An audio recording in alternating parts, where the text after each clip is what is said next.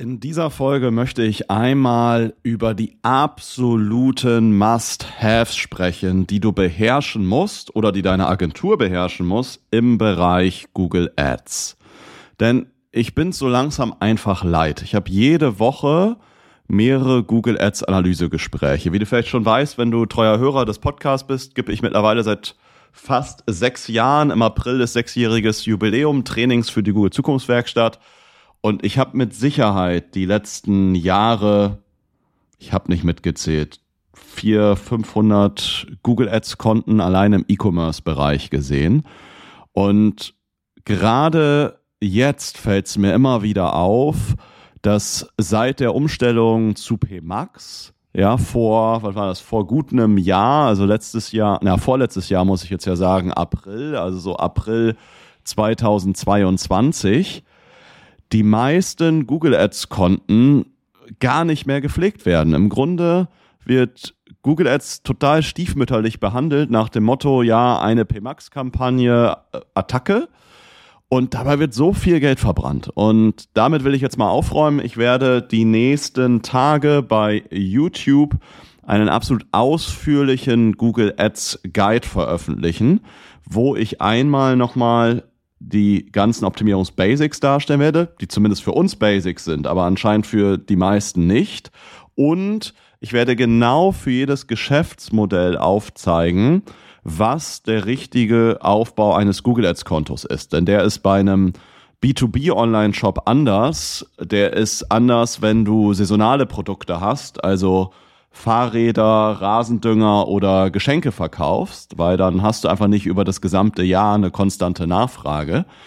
Der ist anders, wenn du höherpreisige Produkte verkaufst. Der Aufbau ist anders, wenn du unterschiedlichste Margen hast. Und darüber werde ich ganz, ganz genau aufklären. Werde das Ganze dann auch jetzt nochmal hier unten in den Show Notes entsprechend verlinken. Jetzt lass uns aber erstmal zum Inhalt dieser Folge kommen, nämlich welche in meinen Augen zumindest Basics müssen wirklich beherrscht werden. Und ich finde es halt einfach traurig zu sehen, dass die wahrscheinlich in 90, 95 Prozent der Fällen nicht beherrscht werden, weil ich es immer wieder fehlerhaft sehe und höre. Ja, ich werde das Ganze einteilen. Einmal in das Thema Financials, operative Prozesse bei dir im Unternehmen, auch wenn das vielleicht im ersten Moment gar nichts mit Google Ads zu tun hat, aber es spielt eine Rolle, wenn du deine Google Ads halt wirklich deutlich skalieren willst. Dann sprechen wir über das Thema Tracking. Dann sprechen wir über Optimierungen, die du auf dem Google Ads Account Level machen musst. Dann sprechen wir über Optimierungen, die du in deinen Suchkampagnen machen musst. Optimierungen, die du in deinen PMAX Kampagnen machen musst. Und dann sprechen wir darüber als letztes, wie triffst du Entscheidungen, wo du jetzt das Budget erhöhst, wo du mehr Budget reinpackst und wie du auch dein Konto mal skalierst damit dein Konto eben nicht irgendwie bei 5.000, 10.000, 20.000 Euro Monatsbudget irgendwo dahin dümpelt, sondern dass du mal hohe fünf, teils sechsstellige Beträge im Monat auch im Bereich Google Ads investieren kannst. Und das bei einem ROAS, der wahrscheinlich sogar noch besser ist als den, den du gerade hast. Ja, das haben wir in den letzten Jahren mehrfach erreicht. Letztes Jahr zum Beispiel haben wir mit Turbogrün zum Beispiel das Werbekonto auf fast sechsstellige Adspends hochgebracht und das bei einem ROAS, der sogar noch besser war als im Jahr zuvor. Das war eine gute Vervierfachung des Werbebudgets in manchen Monaten und der ROAS war trotzdem noch besser. Ja, wir haben mit einem Online-Shop, der Werkzeuge verkauft, haben wir einmal deutlichst den Profit gesteigert. Ja, indem wir alle möglichen Margen berücksichtigt haben von über 9000 Artikeln, haben aber parallel das Werbebudget nochmal deutlichst erhöht, ja, um nochmal so gut 10, 15.000 Euro Adspend im Monat. Ja, vorher war es so um die 15, 20.000 Euro Adspend im Monat, also sind jetzt konstant auf über 30.000 hochgegangen. Und auch das bei einem besseren ROAS, obwohl wir noch einen viel komplexeren Aufbau hatten, der Margen berücksichtigt hat, sodass wir Artikel, die eigentlich sehr, sehr gut konvertiert haben, aber eine schlechte Marge haben, jetzt halt mit einem deutlich höheren ROAS beworben haben zum Beispiel. Ja, aber das nur kurz zu den Ergebnissen. Jetzt lass uns zum Content kommen. Ich will dich ja hier nicht voll blubbern, sondern du sollst ja was mitnehmen. Ja, und ähm, lass uns mal über Punkt Nummer eins hier von sechs sprechen, nämlich was musst du im Griff haben im Bereich deiner Financials und deiner operativen Prozesse? Erstens, du musst einen Überblick haben über deine eigene Liquidität um auch eine maximale, Sta äh, Sta maximale Skalierung, wollte ich sagen, Skalierung auch stemmen zu können. Ja, Was meine ich damit? Ja, du musst einmal im Blick haben, was ist grundsätzlich dein, man sagt immer gerne der Cash Conversion Cycle. Auf Deutsch ganz einfach gesagt, wie lange braucht es, bis du einen Kunden gewinnst und die Kohle am Ende auf dein Konto kommt? Ja? Stell dir mal vor, du verkaufst jetzt, bleib mal bei dem Rasendünger-Beispiel, du verkaufst jetzt Rasendünger, dann schalte ich heute Werbung, dann ist da Glück der Cash Conversion Cycle relativ kurz. Ja, weil wenn ich eine Werbeanzeige auf Rasendünger schalte, dann kaufen die Menschen in der Regel innerhalb der ersten Woche nach den entsprechenden Kontaktpunkten und das Geld ist dann auch relativ schnell auf dem Konto. Ja, das heißt, da habe ich nicht wirklich einen Engpass in der Skalierung, weil das Geld, was ich in Ads investiere, kommt halt im Grunde sofort wieder zurück. Wenn ich jetzt aber an andere Geschäftsmodelle denke, zum Beispiel ein Kunde von uns massagesesselwelt.de, da ist jetzt nicht so, ich schalte heute Ads und übermorgen kauft jemand dadurch den Massagesessel, sondern das überlegen sich Menschen ein bisschen länger. Manche rufen da nochmal an, manche schreiben eine Mail, manche wollen, die haben zwei ähm, Standorte, dann wollen sie an den Standort nochmal vor Ort kommen und so einen Sessel Probe sitzen. Also es dauert einfach ein bisschen länger. Das heißt, du musst auch die Werbekosten, nicht nur die Ware, sondern auch die Werbekosten ein Stück weit vorfinanzieren. Ja, und das muss ich einfach wissen, damit ich weiß, wenn ich vor allen Dingen, wenn es nochmal ein saisonales Geschäft ist, ja, wenn ich jetzt wieder Rasendünger nehme, wo im März, April das Ganze richtig abgeht, dass ich da auch weiß, hey, wie sehr kann ich halt entsprechend Vollgas aufdrehen? Damit das Unternehmen und dein Bankkonto das am Ende ja auch aushält. Ja, aber du jetzt nicht irgendwie mit angezogener Handbremse fährst und dadurch eigentlich Opportunitätskosten ähm, ja, generierst, also im Grunde möglichen Umsatz und Gewinn verlierst, ja, weil wie viel Gas kann ich geben, damit ich halt einfach nicht aus der Kurve fliege? Und wie viel Gas kann ich geben, damit ich super in der Ideallinie um die Kurve herumdrifte? Das ist dabei die Frage. Dann solltest du auch, und das sehe ich, dass es bei den meisten nicht vorhanden ist, und das sehe ich aber auch, dass es nahezu keine Agentur fragt, ist das Thema Margenstrukturen. Wenn ich die meisten Online-Shop-Betreiber nach ihren Margen frage, dann wissen die meistens nur so ein grobes Verhältnis über Einkaufs- zu Verkaufspreis. Aber wenn ich jetzt über Margenstrukturen spreche, meine ich das Ganze runtergebrochen auf den Deckungsbeitrag. Ja, das heißt Versandkosten, Verpackungskosten, Paymentgebühren sind darunter. Ähm, ich habe Pick- und Pack-Kosten, ja, weil ein Mitarbeiter muss ja auch irgendwie die Produkte aus dem Lager holen und ins Paket packen oder dein Fulfiller. Ist egal, ob es ein Mitarbeiter oder ein Dienstleister für dich macht. Am Ende sind es Kosten, die sich auf ein Produkt runterrechnen lassen dann hast du, egal ob du jetzt eine hohe Retourenquote hast oder ob du jetzt eine Retourenquote hast im Bereich 5, 6, 7, 8 Prozent, dann reduziert die Retourenquote dein Profit pro Produkt. Ja? Wenn du jetzt bei einem Produkt, ich saß gestern Abend noch ähm, mit Johannes zusammen, der hat ähm, den Shop Mountain Nero und Mountain Nero verkauft im Grunde Leggings, Stück weit gebrandet auf ähm, das Thema Berg, also Bergwanderung. Also gar nicht so Leggings gebrandet auf das Thema Yoga oder irgendwie Fitness, sondern auf das Thema Berg. Und er sagte auch, bei ihm sind immer alle Leute überrascht, was er für einen ROAS braucht, weil seine Marge ist grundsätzlich ganz gut. Aber er hat am Ende, ne, weil er ist im Bereich Kleidung, dann hat er auch noch eine weibliche Zielgruppe, Frauen retournieren einfach mehr. Er hatte am Ende eine Retourenquote um die 30 Prozent.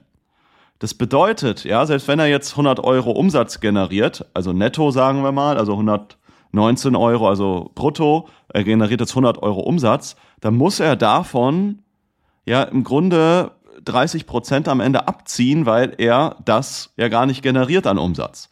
Und dann ist es so, dass er bei jeder Retour auch nochmal zwei, drei Euro drauflegt, nicht, und obwohl er nicht mal ein kostenfreies Retourenlabel hat. Ja, aber die, ich kann mir, ich kann für, ich glaube, 4,50 Euro oder irgendwie sowas bei ihm retournieren. Aber das Retourenlabel kostet ihn halt mehr und das Ganze muss ja auch nochmal kontrolliert werden, wenn die Ware zurückkommt. Ja, das heißt, die Retoure, dafür kriegt er, ich, in Anführungsstrichen bekommt er 4,50 Euro. Ja, aber die Retoure selber kostet ihn halt 7 Euro. Das heißt, jede Retoure reduziert nicht nur eigentlich den Umsatz, den er gemacht hat, sondern kostet ihn halt auch nochmal irgendwo 2,50 Euro. Ja, oder 3 Euro. Ja, und das muss ich halt berücksichtigen. Das ist bei dir mit Sicherheit auch so. Ja, machen aber die wenigsten. Die wenigsten sagen, ja, meine Marge liegt bei 50 Prozent. Und dann sagen sie, ja, okay, dann brauche ich jetzt halt irgendwie diesen ROAS. Und das wird irgendwie gewürfelt. Ja, das muss ich halt einfach ganz genau runterbrechen. Dann brauche ich aber auch, aber da komme ich nachher nochmal drauf zurück, wenn ich darüber spreche, wie treffe ich Entscheidungen, um maximal schnell zu skalieren, aber auch mit maximalem Profit. Dann brauchst du einen minutengenauen Überblick über die Warenverfügbarkeit. Ja, das heißt, du brauchst auch schnelle und planbare Lieferketten, um entsprechend in schnellen Skalierungsphasen halt noch nicht ausverkauft zu sein. Ja, das kann immer wieder ein Flaschenhalt sein in einer schnellen Skalierung. Wenn du mal eine der letzten Folgen gehört hast, habe ich mal über Bartheitskörpershop gesprochen. Bartheitskörpershop hat im Grunde die letzten Jahre stagniert, irgendwo so um die 20.000, 30.000 Euro Monatsumsatz. Ist jetzt mit uns relativ schnell, also in einem halben, dreiviertel Jahr ja, haben die jetzt versechsfacht über den Daumen. Ja, also sind knapp auf die 200.000 Euro Umsatz gekommen. Wir hätten aber auch die 200.000er Marke knacken können, wenn mehr Ware da gewesen wäre. Hat aber dann in dem Fall nicht geklappt. Gut, ich meine, wir haben am Ende trotzdem versechsfacht, das ist ja auch beachtlich. Aber wir hätten vielleicht auch veracht oder verneunfachen können, ja, wenn wir mehr Ware da gehabt hätten. Ja, dazu gab es immer mal wieder auch Schwierigkeiten dort, weil die Warenverfügbarkeit nicht 100%ig synchronisiert war mit ähm, dem entsprechenden Shop. Und dadurch war es manchmal so, wenn jetzt jemand gekauft hat und ein, ich sag mal, zehn Minuten später jemand auch noch dasselbe Produkt und das Produkt kann sein, dass es dann schon nicht mehr verfügbar war. Dann gab es wieder Support-Probleme, ne? man musste der Support das Ganze regeln und so weiter und so fort. Und das kostet natürlich Ressourcen, macht aber vielleicht immer den Kunden unzufrieden und kostet gegebenenfalls auch Conversions, weil vielleicht, wenn jetzt ein Kunde den Heizkörper in der Größe 180 mal 60 bestellt und äh, die Größe ist nicht mehr da, dann kann ich dem Kunden vielleicht sagen, hey, du kriegst die Größe 200 mal 60 zum selben Preis. Dann macht der Kunde das vielleicht, aber dann habe ich auch wieder weniger Profit, weil natürlich mir der 200 mal 60 Zentimeter Heizkörper ja auch mehr Geld kostet im Einkauf. Und das sind so die wahren Geschichten, die ich halt immer mal wieder sehe, die man natürlich vermeiden kann durch eine gute Planung.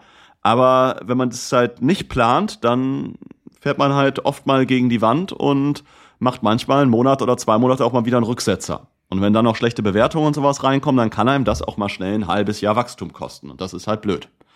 Dann ist ganz wichtig, dass das Fulfillment natürlich reibungslos läuft, dass die Lieferzeit auch stets konstant bleibt und schnell geht. Ja, bei Turbogrün war es zum Beispiel so auch, dass wir im ähm, Ende März, April das Budget auch dann entsprechend reduzieren mussten, weil im Grunde das Wachstum, was wir geplant hatten, haben wir halt deutlichst überschritten. Also wir hätten einfach noch viel schneller wachsen können, als im Grunde Ziel von dem Kunden war. Wir haben das Ziel einfach ja deutlichst geknackt und dann hatten wir halt Schwierigkeiten, dass wir halt nicht mehr innerhalb von ja, ein bis vier Werktage liefern konnten. So eine Lieferzeit hat sich dann im Grunde auf sieben bis zehn Tage erhöht. Und wenn wir jetzt noch weiter so Gas gegeben hätten in den Ads, dann ja, hätten wir irgendwann so Schwierigkeiten gehabt, dass wir halt irgendwie Lieferzeiten von zwei, drei Wochen gehabt hätten. Ja, und so mussten wir dann entsprechend die, das Werbebudget reduzieren, natürlich auf Kosten des Umsatzes und des Gewinns, was wir dann generiert haben. Aber am Ende waren trotzdem alle happy, weil wir haben mehr, die Ziele mehr als übertroffen. Aber es war am Ende ein Flaschenhals, der einfach Umsatz und Gewinn gekostet hat. Ja. Und das war jetzt ein sehr positiver Case, weil die, weil die Ziele auch übertroffen werden. Aber manch, bei manchen Fällen sehe ich es immer wieder, dass auch durch falsche Planung da entsprechend Probleme entstehen. Und es ist gerade natürlich eine Herausforderung bei saisonalen Geschäftsmodellen. Ja, wenn ich jetzt einen Geschenkeshop habe und für mich ist so Valentinstag, Muttertag, Weihnachten die heftigste Zeit und äh, ich mache mein Fulfillment selber, dann ist das natürlich schwierig, dann in dem Fall für vielleicht zwei Wochen oder die jeweils diese, der absolut heiße Run ist, das Ganze immer noch reibungslos hinzubekommen. Ja, ähm, deswegen empfiehlt sich auch in diesen Geschäftsmodellen eher dann auch nochmal auf einen Fulfiller äh, zurückzugreifen. Kann aber wieder manchmal schwierig sein, wenn es um individualisierte Produkte geht. Ja, aber da muss man halt für die Phase halt irgendwo besser planen oder irgendwo über Family and Friends und Co. dann da halt kurzfristig mal Personal über, ähm, also das Personal im Fulfillment deutlichst aufstocken. Ja.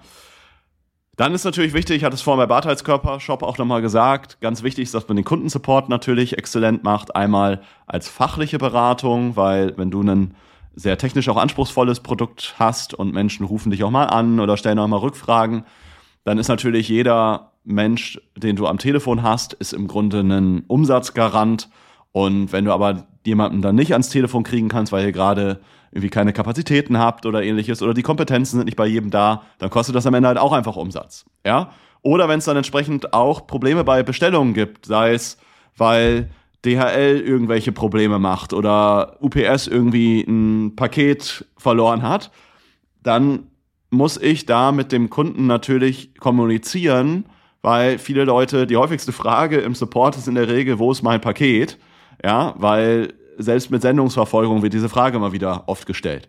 Ja, und diese, da muss ich halt schnell antworten, weil sonst bekomme ich gerade in schnellen Skalierungsphasen dann entsprechend schlechte Bewertungen. Das will man natürlich verhindern. Das nochmal so ein paar Sachen zum Thema Financials, operative Prozesse, die geregelt sein müssen. Ja, als Basis, wenn ich halt mein Werbekonto, es geht jetzt gar nicht nur um Google Ads, wenn ich das aber mal verdoppeln, vervierfachen möchte innerhalb von wenigen Monaten, da muss es einfach so sein. Ja, dann noch ein ganz wichtiger Faktor, wir kommen jetzt zum Punkt zwei von sechs, das Thema Tracking. Ich würde behaupten, ohne das jetzt genau ausgewertet zu haben, dass in 80 Prozent aller Konten, die wir übernehmen, das Tracking Fehler hat. Deswegen ist bei uns Standardprozess, dass wenn wir ein Konto übernehmen, dass wir im Detail das Tracking checken. Das kann losgehen, dass Conversions doppelt getrackt werden. Das kann sein, dass in manchen Fällen nur Conversions getrackt werden, aber kein Conversion-Wert. Ja, das kann sein, dass der falsche Conversion-Wert übergeben wird. Das kann sein, dass der Inhaber nicht weiß, wird der Brutto-Wert übergeben ähm, bei einer Conversion oder wird der Netto-Verkaufswert bei einer Conversion übergeben. Es gibt manchmal keine Kenntnis darüber, wie gut ist die Datenqualität. Tracke ich also gerade 50, 70 oder 100 Prozent der Daten. Ja, dann weiß ich nicht, wie ist der Tracking-Faktor, also wie viel Daten tracke ich denn jetzt? Und das müsste ich einfach mal runterrechnen, denn gutes Beispiel, angenommen, du hast in deinem Werbekonto einen ROAS von 4, trackst aber nur 50 Prozent der Daten, weil der Cookie-Banner nur in 50 Prozent der Fälle bestätigt wird, dann hast du eigentlich kein ROAS von 4, sondern eigentlich realen ROAS von 8. Ja, wenn du jetzt sagst, ah ja, okay, da hat er recht, ja, dann hast du wahrscheinlich die letzten Monate oder Jahre auf komplett falschen Daten eine Entscheidung getroffen und einfach Umsatz auf der Strecke liegen lassen und auch Gewinn auf der Strecke liegen lassen. Ja. Hey, kurzer Hinweis an dieser Stelle. Ich habe extra einen Tanzkurs gemacht und bin jetzt auf TikTok und tanze dort jede Woche mindestens dreimal, so wie du es von mir erwartest, absolut fundierten E-Commerce-Content zum Thema Conversion-Optimierung, Performance-Marketing aus den Bereichen Google, Meta, und Native Ads und würde mich da freuen, wenn du mir da folgst. Du findest mich da einfach unter meinem Namen Dr. Sebastian Decker zusammengeschrieben, also Dr. Sebastian Decker. Jedes Video hat gerade schon so Minimum 500 bis teilweise anderthalbtausend Aufrufe, aber die Followerzahl lässt einfach noch absolut zu wünschen übrig. Und da würde ich mich freuen, wenn wir uns auch da regelmäßig sehen. Also dr. Sebastian Decker bei TikTok. Das heißt, du musst unbedingt deinen Tracking-Faktor berücksichtigen, auch beim Setzen deiner Ziele. Ja, beim Setzen deiner Geburtsstrategie noch in deinem Werbekonto. Ja, das also zu Punkt 2 zum Tracking. Lass uns mal zu Punkt jetzt 3, 4, 5 kommen. Da gehen wir jetzt also in die konkreten Optimierungen im Google Ads Account. Wir fangen an mit dem Account Level, dann gehen wir in die Suchkampagne und dann sprechen wir so über PMAX und Shopping. Ja? Lass uns mal erstmal über die Optimierungsbasics sprechen auf Account Level. Und da komme ich jetzt zu einer eigentlichen Basic-Funktion, die ich aber bei, ich würde sagen, 95 Prozent aller Kunden, äh, aller nicht aller Kunden, aller Konten äh, ungenutzt sehe. Und zwar sind das negative Keywords auf Account-Level. Ja, ich kann jetzt seit knapp einem Jahr kann ich 1000 negative Keywords auf dem gesamten Google Ads Account ausschließen. Da macht es einfach Sinn, eine bestimmte Liste zu nutzen, mit Begriffen, die für dich keinen Sinn machen. Also wahrscheinlich das Wort gebraucht macht keinen Sinn. Und dann würde ich verschiedene Schreibweisen reinpacken, gebraucht, gebrauchte, gebrauchter, gebrauchtes, ja, weil du vielleicht keine gebrauchten Produkte verkaufst. Ja, dann gibt es verschiedene andere Begriffe, die vielleicht keinen Sinn machen. Ja, Anleitung, PDF, Download oder sowas macht vielleicht keinen Sinn. Ja, weil manche Menschen vielleicht eine Anleitung suchen, wie sie dein Produkt benutzen. Ja, oder Bedienungsanleitung oder sowas ist ein Begriff, den würde ich immer ausschließen. Ja, in manchen Fällen macht es Sinn, die häufigsten Städte Deutschlands auszuschließen. Ja, wir haben eine Liste mit allen einwohnerreichsten, also mit den 1000 einwohnerreichsten Städten Deutschlands. Das macht Sinn, in manchen Fällen diese Städte auszuschließen, weil wenn, wenn jemand etwas regional bezogenes eingibt, also jemand gibt jetzt nicht einen Badheizkörper, sondern jemand gibt einen Badheizkörper Köln, dann möchte der regional kaufen und kauft jetzt nicht in einem Online-Shop. Das konvertiert dann einfach nicht. Ja? Das heißt, das muss ich im Griff haben und dann in der Regel am besten ausschließen. Und der Vorteil ist auch wieder, wenn du es auf Account-Level ausschließt, dann wird das auch auf deine PMAX-Kampagnen angewendet. Ja, macht fast niemand.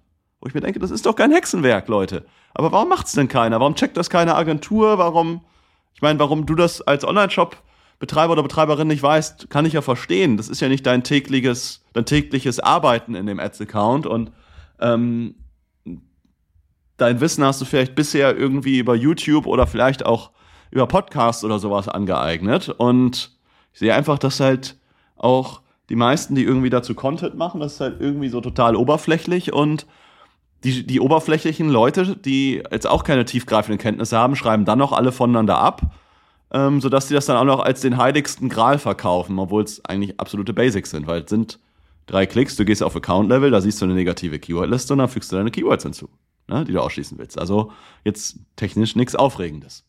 Dann aber noch eine Optimierung auf Account-Level, die immer wieder falsch ist, ist, dass deine Kampagnen natürlich auf der richtigen Geburtsstrategie laufen.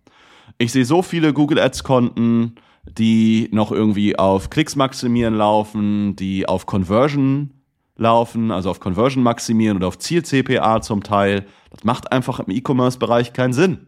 Du willst auf Umsatz optimieren. Ja, also im Idealfall auf Profit. Und dazu brauchst du einfach Conversion-Werte, über die du optimierst. Ja, das heißt, im Idealfall Zielrohrs nehmen, muss natürlich eine gute Datenqualität haben, Minimum 50 Conversions im Monat, Verzeihung, besser 100 Conversions im Monat, dann ähm, läuft der Zielrohrs hervorragend und ist die mit Abstand beste Geburtsstrategie, auf der du laufen kannst. Ja, aber auch da gibt's nochmal Details, über die ich ich könnte wahrscheinlich eine ganze Folge machen zum Thema Geburtsstrategien. Es gibt zum Beispiel Portfolio-Geburtsstrategien, wo ich auch einen Zielrohrs nutzen kann, wo ich dann den Max-CPC begrenzen kann.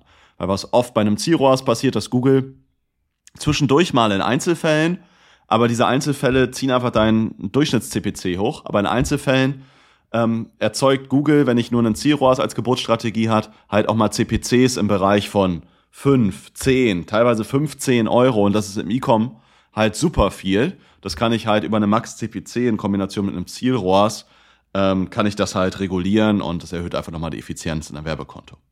Kommen wir zum vierten Punkt, nämlich jetzt zu den Optimierungen in deinen Suchkampagnen.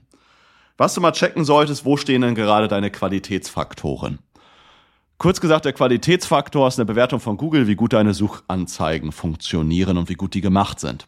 Der Qualitätsfaktor besteht aus drei Komponenten, der Anzeigenrelevanz, der erwarteten Klickrate und deine Nutzererfahrung mit deiner Landingpage.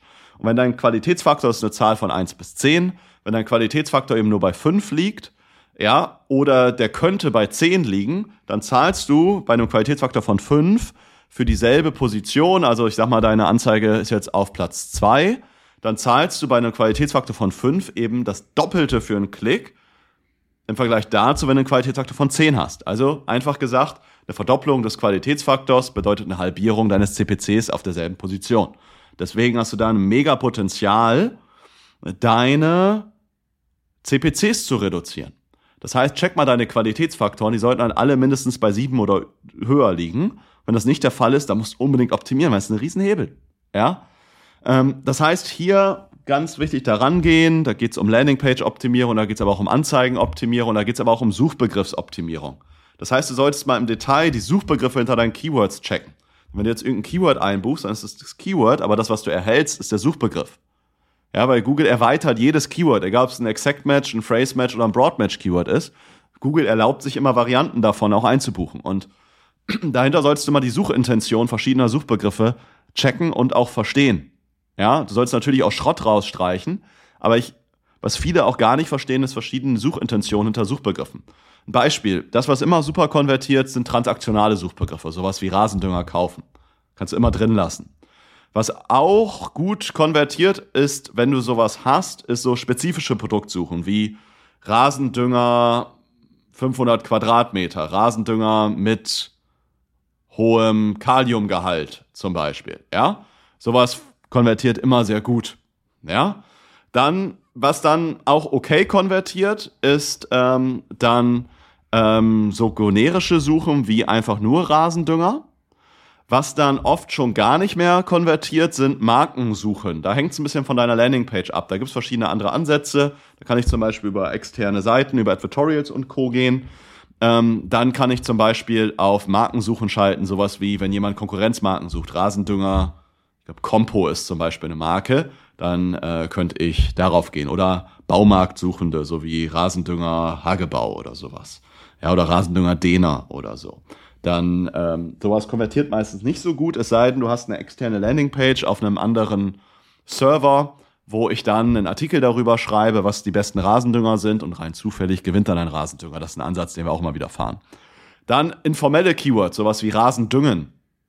Rasendüngen wird deutlich schlechter konvertieren als Rasendünger. Weil jemand, der Rasendüngen eingibt, der will eher eine Anleitung haben, wie ich meinen Rasen dünge. Und der will nicht unbedingt ein Produkt in dem Moment kaufen, sondern ist noch in dieser Recherchephase. Oder auch einfach sowas wie bester Rasendünger. Wenn ich damit auf die Produktseite leite, funktioniert das nicht ganz so gut. Da bräuchte ich individuelle Landingpages, die dann besser konvertieren. Das muss ich halt verstehen. Ganz oft sehe ich im Ads-Konto, da ist einfach irgendwie auf alle möglichen Begriffe, die irgendwie das Wort Rasendünger ähm, enthalten, halt irgendwie geschaltet. Ja?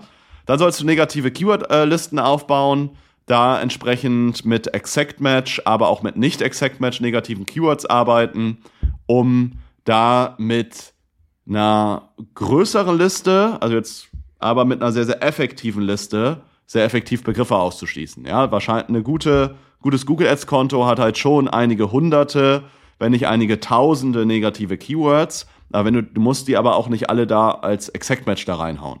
Ja. Das nur mal so als Impuls an der Stelle. Dann geht's natürlich in die Anzeigentextoptimierung, einmal auf Klickraten basiert, aber auch auf Conversion Rate basiert. Dann geht's darum, natürlich auch hier wieder die richtige Geburtsstrategie zu wählen, abhängig von der Datenlage. Dann geht's darum, äh, Zielgruppensignale hinzuzufügen. Ganz viele Konten, da sehe ich, dass da gar keine Zielgruppensignale hinzugefügt wurden. Sowohl auf PMAX als auch aber auch bei Suchkampagnen. Ja, die kannst du, wenn du noch auf einer zum Beispiel manuellen Geburtsstrategie bist, kannst du es natürlich nutzen, um positive Geburtsanpassungen auf gute Zielgruppen zu machen, negative Geburtsanpassungen auf schlechte Zielgruppen. Aber ich würde dir in jedem Fall, auch wenn du auf einer automatisierten Geburtsstrategie läufst, wie jetzt ein Zielroas, trotzdem Zielgruppensignale hinzufügen. Und wenn es nur darum geht, da einfach mehr Daten zu sammeln für eine spätere Push-Skalierung. Weil was wir machen ist, wir ziehen uns die Daten aus dem Werbekonto, wo wir, also wir gucken uns dann die Zielgruppenmerkmale an und schauen uns dann an, welche Zielgruppen funktionieren am besten. Und wenn wir später in Richtung Display, YouTube, Demand-Gen-Kampagnen gehen, picken wir uns hier die besten Zielgruppen und spielen an diese dann die Push-Kanäle im Bereich Google aus. Ja, also im Bereich Google Ads. Ähm, dann komme ich jetzt mal weg von der Suchkampagne mal zu den Optimierungsbasics in den PMAX-Kampagnen. Ja, das heißt, du solltest deine PMAX-Kampagnen im ersten Schritt einmal mit einem Skript monitoren, weil du siehst in der PMAX-Kampagne standardmäßig jetzt erstmal nicht, was spielt die PMAX-Kampagne aus. Spielt die zu 90% Shopping aus, spielt die zu einem gewissen Teil Search aus, spielt die zu einem gewissen Teil Display aus. Wie viel spielt die auch YouTube-Ads aus? Ja, oft ist es so, dass Shopping den Großteil der Ausspielung erstmal übernimmt. Das hängt aber einmal von der Skalierung und von deiner Branche ab. Wir haben zum Beispiel einen Kunden, der verkauft Haarwuchsmittel und bei ihm ist Display der größte Anteil in der Shopping-Kampagne, äh, in der PMAX-Kampagne. Und der Bereich konvertiert, ja, und hat aber auch den geringsten, mit Abstand den geringsten Ziel-CPA und damit auch den besten ROAS. Und deswegen spielt Google am meisten Display in dem Bereich aus. Und wenn ich das weiß, dann kann ich natürlich auch hingehen und meine Man- oder Woman-Power eher darin investieren, die Display-Assets auch mal zu optimieren. Ja, das heißt, auf Basis dieser Auswertung optimiere ich halt auch die Kampagne priorisiert. Dann sollst du auch hier relevante Zielgruppenmerkmale hinzufügen, aber auch nicht relevante ausschließen. Wenn ich jetzt mal wieder bei dem Haarwachstumsmittel bleibe, dass ich zum Beispiel Frauen ausschließe bei einem Haarwuchsmittel für Männer. Dann solltest du sowieso spezifische Asset-Gruppen machen, für entsprechende Zielgruppen. Ja, das heißt, macht keinen Sinn, eine Asset-Gruppe für all deine Produkte zu machen. Das würde ich nach Produktkategorien einteilen oder eventuell sogar nach Zielgruppen einteilen. Und dann ist natürlich wichtig, dass du alle möglichen Assets auch befüllst, ja, wie alle möglichen Titel, die du hinzufügen kannst, nicht irgendwie nur drei, vier, fünf Titel, sondern alle 15 Titel nutzt, entsprechende Beschreibungstexte nutzt, alle Bildassets nutzt. Und da ist es, wenn Display viel ausgespielt wird, es ist einfach ein Creative Game, nicht wie im Bereich Meta-Ads. Du musst da testen, viele Creatives reinspielen und dadurch die Performance optimieren. Dann optional natürlich auch Video-Assets entsprechend hinzufügen, ist aber optional. Du brauchst nicht auf Teufel komm raus da irgendwie ein Video-Asset hinzufügen, nur weil du die PMAX-Kampagne das anbietest. Wenn du keine guten Video-Assets hast, keine Erfahrung im Bereich YouTube oder Video-Ads grundsätzlich hast, dann lass das erstmal sein. Ja? Das mal so zu den Basics im Bereich PMAX. Ah, auch noch eine ganz wichtige Sache ist, was ganz viele Leute nicht wissen, du kannst bei der PMAX-Kampagne negative Keywords hinzufügen. Das geht vielleicht standardmäßig nicht, aber du kannst es über den Google Support regeln, dass du dir eine negative Keywordliste machen kannst, wo du deine wichtigsten negativen Keywords auf der PMAX-Kampagne hinzufügst. Solltest du unbedingt machen. Ja, weil klar, die PMAX-Kampagne optimiert anhand von Daten und so. Deswegen würde ich bei der PMAX-Kampagne auch nicht so hart mit negativen Keywords arbeiten wie bei der Standard-Such- oder Standard-Shopping-Kampagne. Aber ich hatte vorhin das Beispiel gebraucht, gebrauchte, gebrauchter, gebrauchtes. Das macht einfach als Suchbegriff keinen Sinn in irgendeiner Suchanfrage, wenn du keine gebrauchte Sachen verkaufst. Deswegen würde ich das standardmäßig ausschließen.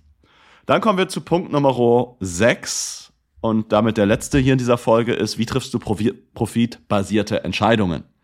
Da ganz, ganz wichtig, dass du auf Deckungsbeitrag basierte Entscheidungen triffst, wie du deine Ads aussteuerst.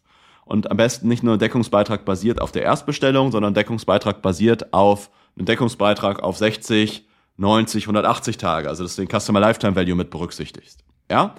Das heißt, du musst nicht nur die Kostenstruktur von jeder Produktkategorie äh, kennen, sondern im Idealfall die Kostenstruktur deines gesamten Unternehmens und im Idealfall runtergebrochen auf jedes Produkt. Und das berücksichtigst du in deinen Ads, dass du halt nicht einfach nur stumpf auf ROAS, sondern vielleicht hast du schon mal gehört, auf POAS optimierst, also auf Profit on Advertising Spend. Ja, und dann drehst du den, den ROAS oder dein Werbekonto einfach so weit auf, wie es nur geht, dass du einfach das Maximale ausgibst, um den maximalen Profit zu generieren. Ja?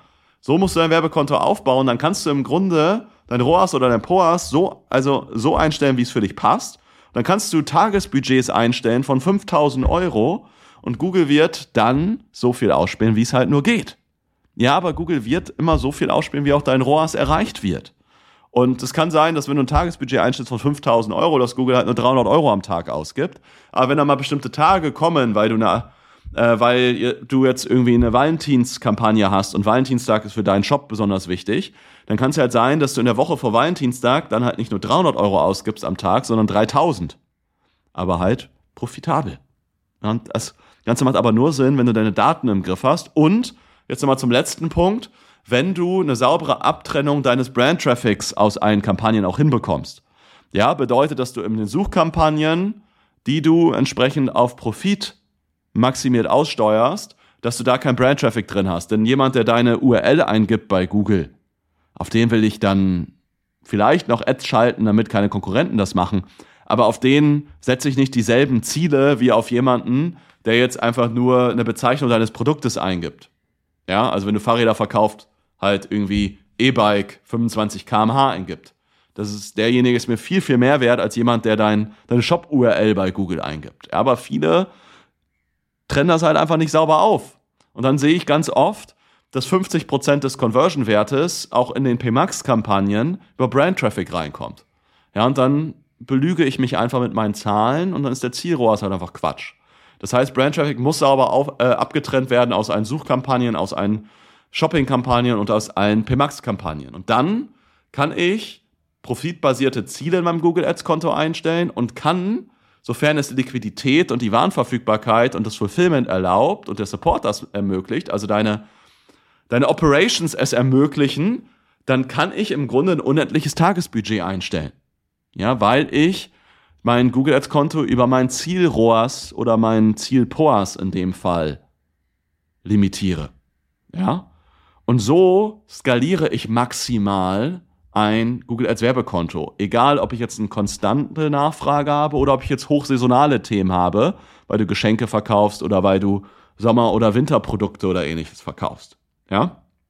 Und das sind mal so die Punkte, die ich dir mal mitgeben wollte. Einfach mal aus den sechs Kategorien Financials Operations. Punkt eins Tracking. Dann hatten wir über Optimierung auf Account Level, Optimierung auf Suchkampagnenebene gesprochen, Optimierung auf PMAX-Kampagnen und jetzt, last but not least, wie triffst du dann profitbasierte Entscheidungen, um dein Werbekonto maximal dafür zu nutzen, um möglichst viel Profit für dein Unternehmen zu generieren? Ja? Ich hoffe, die Folge hat dir gefallen. Ich hoffe, die Folge hat dir viele neue Erkenntnisse auch gebracht. Wenn du einfach mal möchtest, dass wir mal gemeinsam über dein Google Ads Konto sprechen, dann melde dich bei uns einfach gerne mal zu einem Shop-Analyse-Gespräch.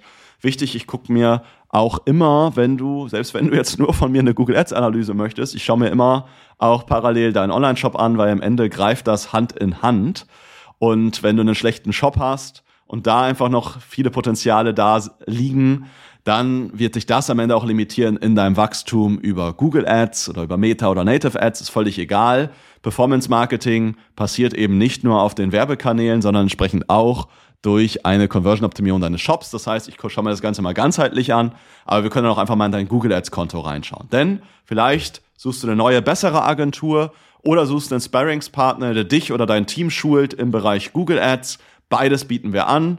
Melde dich dazu einfach mal gerne zu einem Shop-Analyse-Gespräch bei uns über unsere Webseite evolve-digital.de ist auch unten nochmal in entsprechenden Shownotes verlinkt. Und ansonsten verlinke ich dir gerne auch nochmal unseren YouTube-Kanal. Da wird nämlich in den nächsten Tagen ein kompletter Guide veröffentlicht, wo ich dann nochmal in den idealen Kontoaufbau reingehe für verschiedenste Branchen und Geschäftsmodelle. Ja, ich glaube, das Ganze wird den Markt ein bisschen aufräumen. Vielleicht nehme ich mal so eine Headline, Agenturen hassen diesen Trick oder hassen diesen Guide, ja, weil ich einfach sehr, sehr, sehr, sehr viel mal klarstellen werde und ich glaube sehr, sehr, sehr, sehr viele Fehler, die in Google Ads Konten passieren, aufdecken werde. Ich freue mich da sehr drauf, bin aber auch gespannt über entsprechende Kommentare, die ich bekomme und kassiere. Ich glaube aber auch einige Agenturen werden einfach sich stillschweigend ärgern über das, was ich da veröffentlichen werde. Ja, aber ich glaube auch alleine diese Folge hat dir wahrscheinlich so, so viel mitgegeben an Erkenntnissen im Bereich Google Ads, was so noch möglich ist. Von daher nutze auch gerne einfach jetzt den Moment, die Zeit. Fahr rechts ran, leg das Bügeleisen zur Seite, bevor du jetzt einschläfst, was auch immer du gerade machst und wo du diesen Podcast hörst. Ja, hör auf gerade deinen äh, 10 Kilometer Lauf zu machen nimm einfach mal gerade dein Handy zur Hand und trag dich einfach mal bei uns ein für eine entsprechende Analyse und dann können wir dich mit Sicherheit unterstützen, deutlichst mehr aus deinem Google Ads Konto rauszuholen. Ja, freue mich da von dir zu hören. Ansonsten freue ich mich, wenn wir uns in der nächsten Folge wieder hören oder sonst im YouTube-Kanal oder bald im Analysegespräch wiedersehen. Bis dahin, alles Gute, mach's gut, dein Sebastian, ciao.